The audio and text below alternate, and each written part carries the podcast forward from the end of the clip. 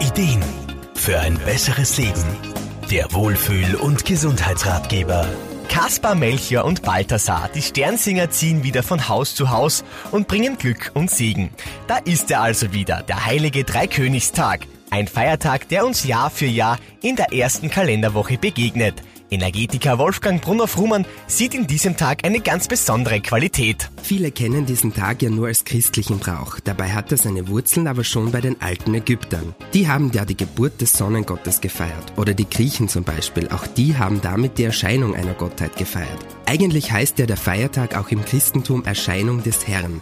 Es zieht sich da also ein roter Faden durch die Geschichte. Wolfgang Brunner-Frumann sieht solche Tage als spezielle Möglichkeit, Impulse für unser Leben zu setzen, um etwas bewusst positiv gestalten zu können. Der Jahreszyklus bietet uns immer wieder Gelegenheiten für unser eigenes Leben. Ganz einfach gesagt, blühen wir im Frühling sprichwörtlich auf. Wir haben Energie, setzen neue Dinge um und sprühen vor Datendrang.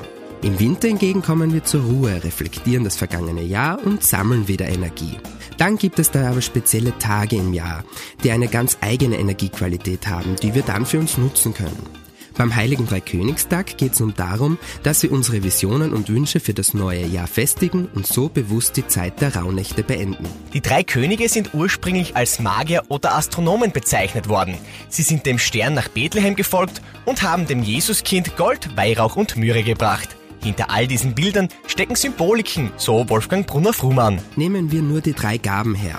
Gold steht für das Kostbare in uns, aber durch das Metall auch für das Irdische. Myrrhe hingegen wirkt stabilisierend und ausgleichend, stärkt uns also in unserer inneren Balance. Und Weihrauch, der steht wiederum für das Übersinnliche. Wir können also loslassen, uns aber trotzdem gleichzeitig auf unsere Pläne fokussieren. Sich bewusst darüber Gedanken zu machen, kann unsere Sinne schärfen und unseren inneren Bedürfnissen Ausdruck verleihen. Durch Räuchern, das Beduften mit ätherischem Weihrauch oder Myrrheöl oder anderen Ritualen kann diese Tagesenergie verstärkt werden. Patrick Vögel, Serviceredaktion. Der Wohlfühl- und Gesundheitsratgeber. Jede Woche neu